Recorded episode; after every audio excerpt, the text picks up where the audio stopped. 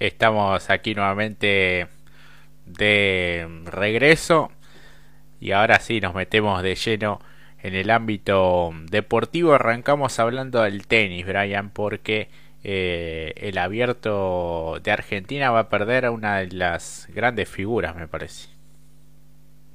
Sí, para su público local la figura más resonante y lamentablemente se lo va a perder porque Nadia Podoroska no va a estar presente en el abierto de Argentina, así lo confirmó la tenista Rosarina, confirmó que hoy sufre molestias físicas que le van a impedir participar en el abierto de argentino de tenis de la WTA, que se va a jugar en el Lawn Tennis Buenos Aires Club del 31 al 7 de noviembre próximo. Así que una lamentable noticia, ya que la tenista argentina no pudo recuperarse de la lesión en la espalda que la dejó que la alejó del circuito en este último tiempo y se perderá la vuelta del abierto de Argentina o Argentina Open tras 34 años. Es una decisión muy dura para mí y todo mi equipo, ya que estaba muy ilusionada con jugar este torneo en mi país. Espero poder estar el año que viene y espero que este año todas las chicas argentinas puedan disfrutar y valorar lo que significa tener un torneo en casa, declaró Nadia Podoroska mediante un video difundido por las redes oficiales de el torneo. Esta competencia es algo muy importante para todas las que jugamos al tenis. También deseo que mucha gente pueda acercarse a ver el torneo y disfrutar del tenis femenino, agregó la Rosalina de 24 años, semifinalista en el torneo de Roland Garros del año pasado y en el ranking femenino dominado por la australiana, australiana Ashley Barty. Podoroska, que no pudo jugar varios torneos en las últimas semanas, entre ellos Indian Wells, tuvo un brusco descenso de 42 posiciones y quedó en el número 82 del ranking mundial Así que, bueno, una también una fuerte noticia y esta dura caída de puestos para la tenista argentina. Eh, el abierto de Argentina va a repartir 115 mil dólares en premios y la campeona va a obtener 160 puntos para el ranking de la WTA. Va a tener un cuadro principal de singles de 32 jugadoras y 16 parejas de dobles y una clasificación de 16 tenistas en singles. Así es, así que bueno, una verdadera pena que Podoroska no pueda ser de la partida eh, aquí en, el abierto nuestro país. Eh, hablamos de fútbol porque Atlético Madrid cayó ante Liverpool en lo que fue un verdadero partidazo, un festival de goles. Eh, Liverpool protagonizó el gran choque de la jornada también con el triunfo 3 a 2 como visitante ante Atlético de Madrid, el equipo que dirige Diego Simeone, el Cholo Simeone, Brian. Sí, así es, una gran victoria para el Liverpool ante el Atlético de, de Madrid. El egipcio Mohamed Salah por dos y Keita marcaron para los dirigidos de, por el alemán Jürgen Klopp, mientras que el Antoine Griezmann, el francés campeón del mundo, expulsado con tarjeta roja en el segundo tiempo, fue el goleador por parte del el Atlético y con esta victoria Liverpool sacó una ventaja considerable como líder del grupo B. Así que bueno, este, uno de los partidos más eh, importantes que tuvo la jornada de hoy, jornada en la que el PSG salió a la cancha con Messi a la cabeza y logró dar vuelta un partido completamente difícil en el marco de la Champions League, ya que Messi hizo dos goles apareció en un momento clave del partido para darle la victoria a su equipo, el Paris Saint-Germain, ante el Leipzig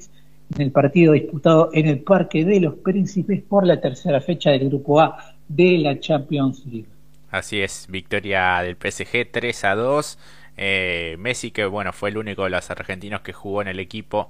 eh, de Mauricio Pochettino, convirtió los últimos dos tantos del conjunto parisino y el segundo fue también picando la pelota eh, en un penal. Eh, el PSG se había adelantado con una definición de Mbappé, quien sobre el final falló también un tiro desde el punto del penal. Eh, Leipzig, por su parte, había dado vuelta transitoriamente con las conquistas de Silva y de Mukiele. El resultado dejó PSG en la cima del grupo A con 7 puntos, seguido a una unidad por el Manchester City que goleó 5 a 1 al Brujas como visitante en la cuarta fecha. El próximo 3 de noviembre PSG visitará a Leipzig y Manchester City recibirá a eh, Brujas. Así que bueno, una jornada intensa en lo que tiene que ver con la Champions League. Hablamos nuevamente ahora, Brian, volvemos a nuestro país porque River, que está en la cima del campeonato eh, y que se prepara para uno de los, eh, me parece que un choque trascendental ante Talleres, pero con dos bajas por lo menos de cara a ese partido. Sí, un partido clave para el futuro del torneo, el que va a ser el día jueves por la noche entre River y Talleres y hay noticias por el lado del Club Millonario, ya que el zaguero central Paulo Díaz y el volante Nicolás de la Cruz volvieron a trabajar en forma diferenciada esta mañana y están descartados de cara al partido que el puntero va a jugar el día de mañana ante el escolta de Talleres en Córdoba por la fecha 17 de la Liga Profesional de Fútbol. Ambos jugadores regresaron golpeados de la triple fecha de las eliminatorias, mientras que el chileno Díaz ni siquiera pudo concentrarse el uruguayo de la Cruz tuvo que dejar el campo de juego en el partido ante San Lorenzo en el primer tiempo y en el predio de Seiza el uruguayo hizo ejercicios apartado del resto por una trombosis venosa en el pie izquierdo. La idea es que el fin de semana reciba el alta y se entrene con normalidad para jugar ante Argentinos Juniors el lunes próximo. Por su parte, el chileno Díaz sufrió una molestia en el aductor derecho en el partido de Chile con Paraguay y si bien no le detectaron una ruptura fibrilar,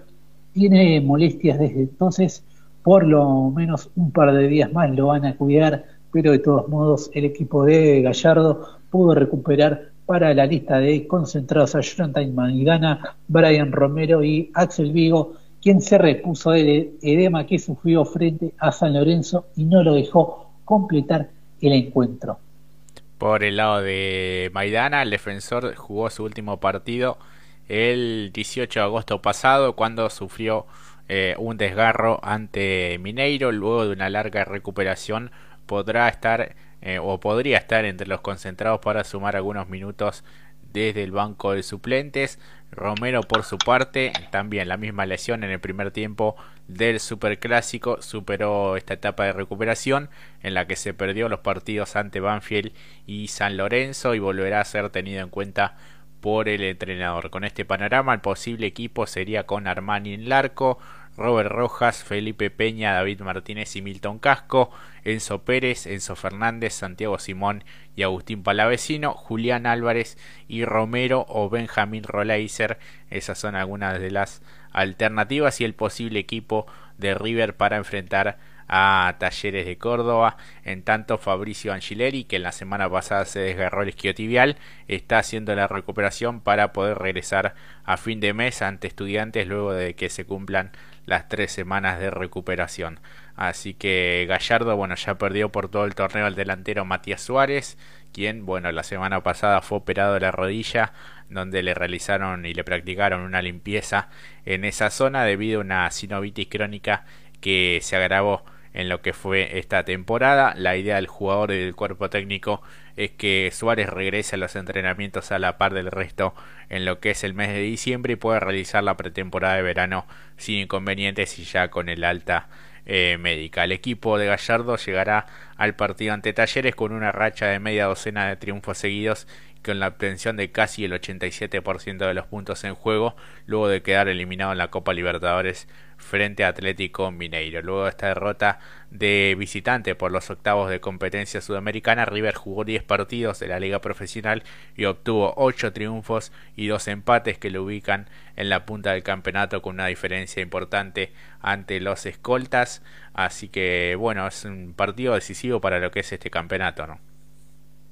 Sin duda que sí, un partido que puede definir el futuro del torneo y ya encaminar a River a lo que puede ser el primer título a nivel eh, de liga para el equipo de para Marcelo Gallardo, ya que nunca se le ha podido dar al menos hasta ahora ese, ese título, sí otros títulos internacionales, así que durante esta etapa Los de Núñez, los de Núñez se sobrepusieron a las complicaciones que le provocaron las lesiones y sobre todo las convocatorias a las fechas de eliminatorias del equipo titular base. Y por esta razón durante estos 10 encuentros Marcelo Gallardo nunca pudo repetir una formación inicial e incluso hubo partidos donde estuvo obligado a realizar modificaciones a mitad de la formación luego de este encuentro ante la Docta en Córdoba. River regresará a Buenos Aires para seguir los entrenamientos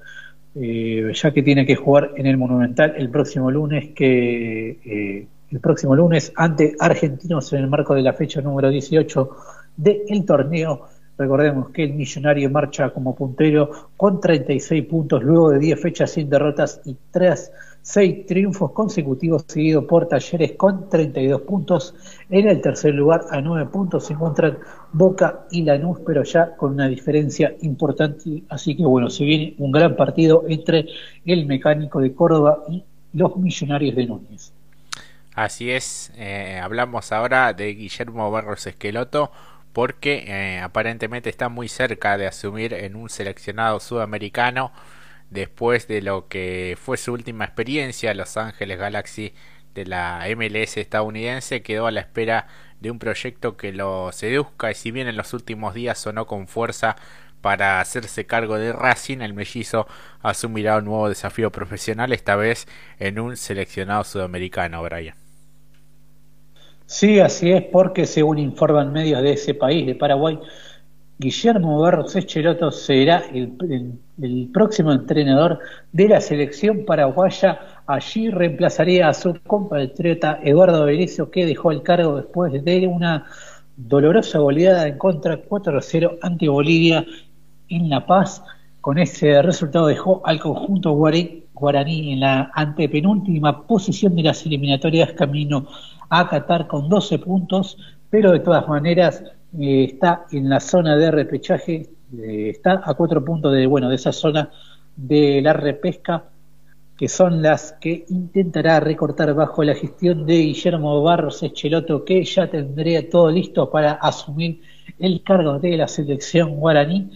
El exjugador de, y entrenador de Boca tendría arreglado un contrato hasta la Copa América del año 2024 y llegaría junto a su hermano Gustavo y según medios de Paraguay, el pacto entre Guillermo Barras Echiroto y la Asociación Paraguaya de Fútbol, encabezada por eh, Robert Harrison, solo le faltaría la firma. El técnico platense de 48 años inició su carrera en Lanús, donde ganó la Copa Sudamericana 2013. Después de un breve paso por el Palermo, Italia, fue técnico de Boca, donde obtuvo dos ligas locales y su última experiencia fue en Los Ángeles Los Ángeles Galaxy, donde dirigió hasta octubre del año 2020.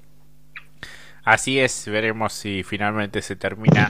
de concretar este arribo de Guillermo a la selección de Paraguay. Hablamos de rugby porque los Pumas volverán a jugar en nuestro país después de casi tres años y lo harán el próximo 6 eh, de agosto ya en 2022 ante Australia por el Rugby Championship en el estadio San Juan del Bicentenario. Así que bueno, una noticia que fue confirmada en las últimas horas por la organización del certamen que anunció la sede para el duelo entre Pumas y Wallabies como test inaugural. La última vez que los Pumas eh, en el país fue ante Sudáfrica el 10 de agosto del 2019 en Salta y con derrota 46 a 13. Eh, se está jugando una nueva fecha, como decíamos, en la liga profesional, eh, que se abrió con el partido entre Platense y Rosario Central. 1 a 1 fue el marcador eh, en un partido que fue de mayor a menor y se jugó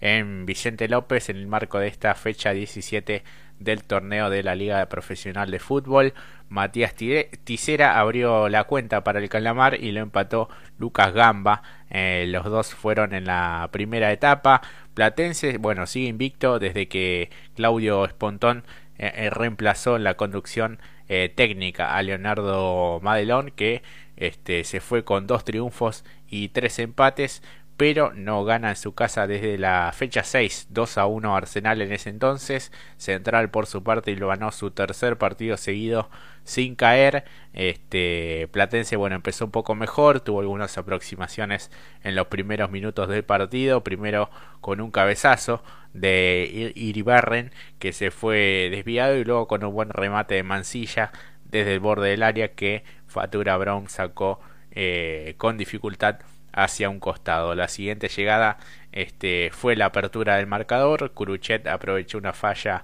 de Ávila, controló dentro del área y sacó un centro para que Tisera eh, colocara el 1 a 0 este, con un derechazo cruzado que el arquero no pudo controlar. Así que bueno, es un empate que no sé si sirve para mucho, pero bueno, recordemos que Platense venía de vencer a Racing y que como decíamos con este técnico este, veremos si, si continúa de manera formal, al menos hasta ahora es un interinato, pero tiene pinta que, que va a seguir porque es un, uno de los ídolos de, del club de Vicente López y, bueno, conoce muy bien a los, a los futbolistas. Así que bueno, la próxima fecha, la décima octava, Platense va a visitar a Defensa y Justicia el próximo sábado a partir de las 18 y Rosario Central recibirá Racing el mismo día pero desde las 20 y 15. Y en un rato nada más, Brian juega Vélez. Sí, Vélez que quiere hacerse fuerza en su visita a Central Córdoba. Esta noche el equipo de Liniers visitará a Central Córdoba de Santiago del Estero con la idea de conseguir un triunfo para seguir con los puestos clasificatorios de cara a la Copa Libertadores de América este partido por la fecha número 17 de el torneo doméstico se va a jugar desde las 21.15 en el estadio Alfredo Terrera y contará con el arbitraje de Fernando Espinosa y la transmisión de la señal TNT Sports. El conjunto del Niers igualó de local sin goles ante Arsenal en la jornada pasada. Marcha actualmente en el séptimo puesto con 25 puntos, una buena campaña hasta el momento y en el segundo lugar de la tabla anual con 56 puntos detrás de River en el con 57 puntos para las copas internacionales del próximo año, mientras que el entrenador velezano Mauricio Pellegrino repetirá el mismo equipo que empató ante Arsenal de Sarandí, en tanto Central Córdoba igualó 0 a 0 frente a Godoy Cruz en Mendoza y está en el último lugar de la tabla con 12 puntos, una campaña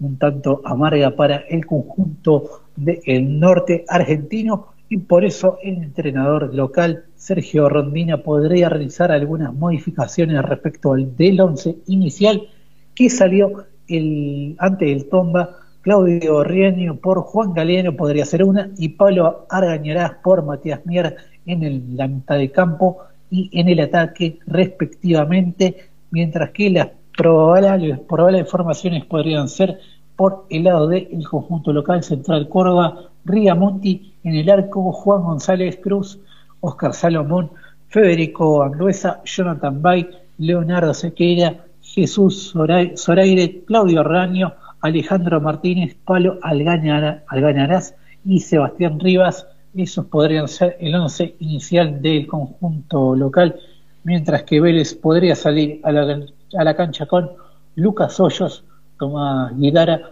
Matías de los Santos, Lautaro Gianetti, Francisco Ortega, Jerónimo Polete, Federico Mancuello, Luca Orellano, Diego Armada, Lucas Jansson y Juan Lucero en la delantera. Esos podrían ser los 11 elegidos por Mauricio Pellegrino en un partido que comienza en un rato nomás desde las 21 y 15 por la señal de TNT Sports. Y Jorge, seguimos hablando de fútbol porque Infantino visitó nuestro país y estuvo hablando con los dirigentes en el predio de Seiza.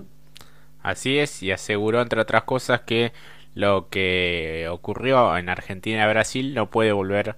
a pasar. Este, el titular de la FIFA visitó el predio de Afana Seiza y aseguró que bueno lo ocurrido en el último partido el superclásico de las Américas con la suspensión del encuentro por la interrupción de autoridades sanitarias no puede volver a pasar. Es un gran placer estar en Argentina, un placer y un honor. Siento una emoción particular porque es la primera vez que vengo a este predio. Se lo agradezco al presidente Tapia, es de verdad un sitio excepcional, dijo Infantino y agregó Argentina-Brasil es un caso que está pendiente en la condición disciplinaria de la FIFA. Los órganos son independientes y responden en función a las reglas. Lo que ocurrió no puede pasar, no queremos volver a ver esas imágenes como las que observamos en ese encuentro. Por su parte, el presidente de la AFA, Claudio Tapia, dijo que es un orgullo tener al presidente Infantino y anticipó que la sala Bar Boar de Seiza, donde estarán los árbitros para ver las jugadas de los partidos del fútbol argentino.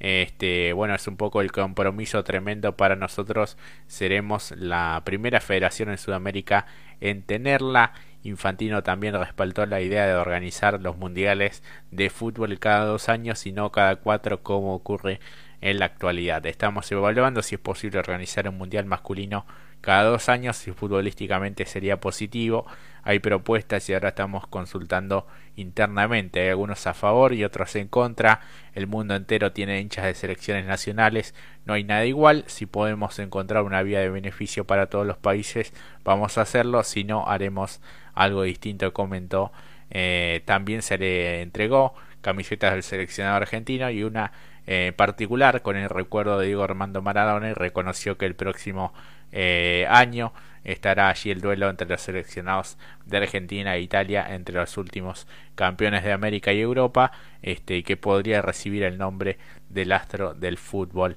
mundial así que bueno es un poco la, la visita de, de Infantino este lo que tiene que ver con la implementación del VAR eh, próximamente en nuestro fútbol esta cuestión de, del mundial cada dos años a mí no, no me gusta me parece que cada cuatro Está bien, no, sé un poco tu postura, Brian.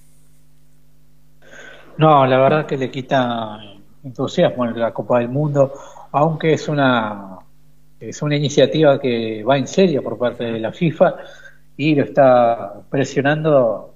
distintas federaciones, es algo realmente que va en serio y esperemos que no, no se termine de concretar ya que sería un cambio muy drástico para nuestro fútbol y aparte podría traer miles de consecuencias como el calendario y quitarle el atractivo que genera esa Copa del Mundo, el evento más deportivo más importante que tiene eh, el planeta. Pero bueno, esperemos que es una idea a gusto personal nuestra que, que no, que no prospere ya. Así es. Ahora vamos a una breve pausa, la última